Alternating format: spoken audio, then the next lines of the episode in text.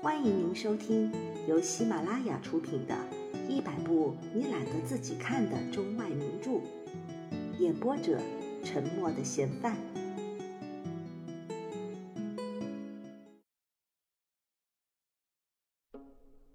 在金色的霞光当中，远远的竖立着一座方尖碑。海克多尔的那匹马，自从穿过了凯旋门。就像受到一种新的动力的支持，撒开了大步，在路上那些车辆的缝儿里穿来穿去，向自己的槽头直奔。虽然他的骑士想了各种方法让他平静下来，但是没有一点用。那辆载着家人的车子被远远地甩到了后面。后来，那匹马走到了实业部大厦旁边。他看见那边有一片空地，就转过去，然后跑了起来。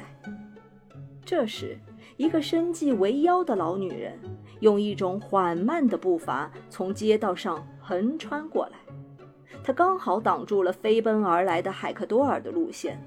她没有力量把马勒停，只得使劲开始叫唤：“喂，喂，快靠边！”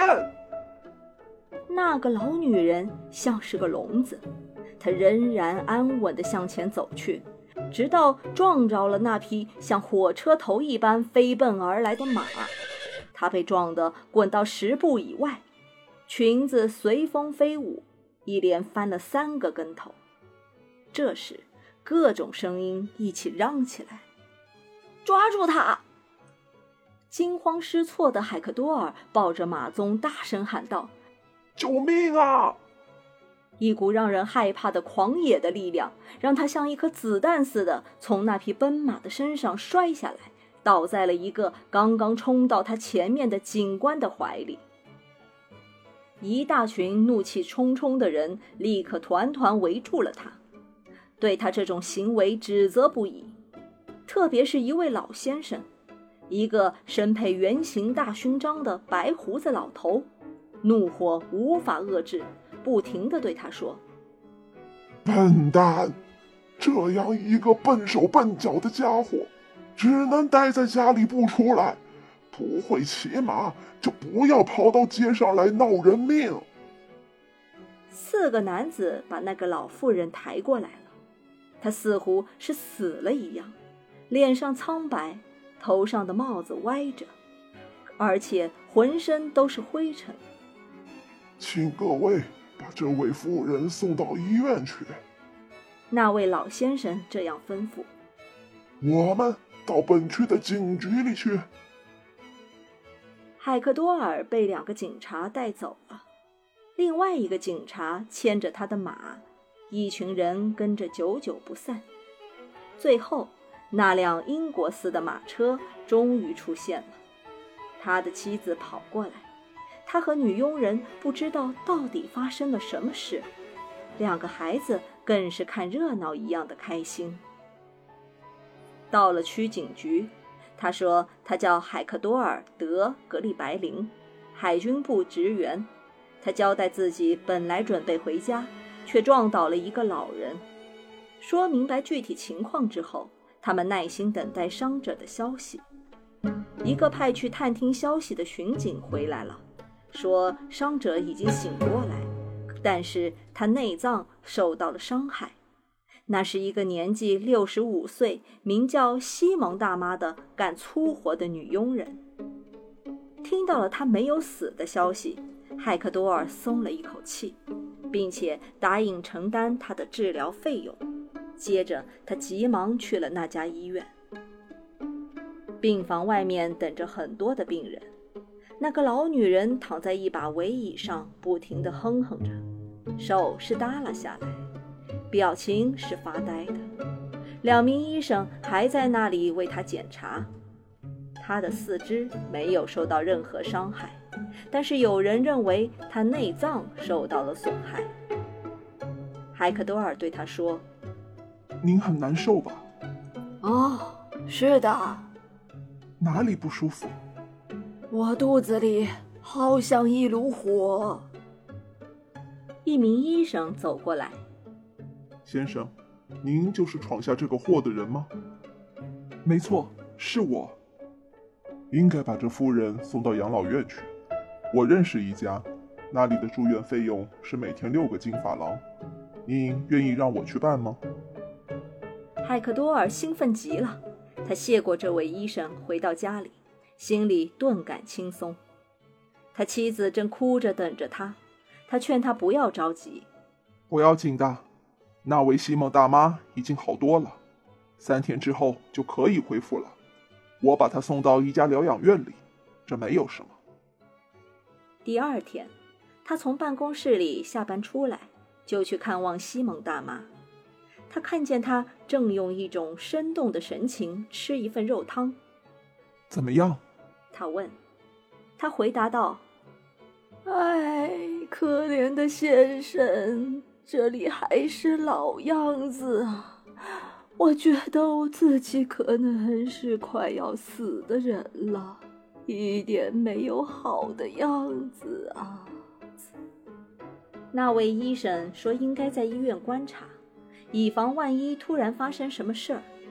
过了三天，他又去看他，那老妇人脸色光鲜，目光明亮。看见他来了，就装起难受的样子。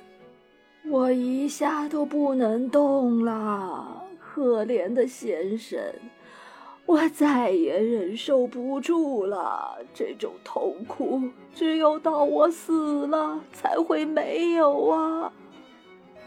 海克多尔的脊梁好像有寒风吹过，他去请教医生。那医生抬起两只胳膊，向他说道：“先生。”我没有什么好的办法，我们试着抱他起来，他就知让，只不过是要让他换一换椅子，没有什么好办法能够消除他疼的乱嚷啊！我应该相信他所说的，先生，我不可能钻到他肚子里面去看一看的，除非我看见他走得动的时候，否则我没有权利说他在欺骗我。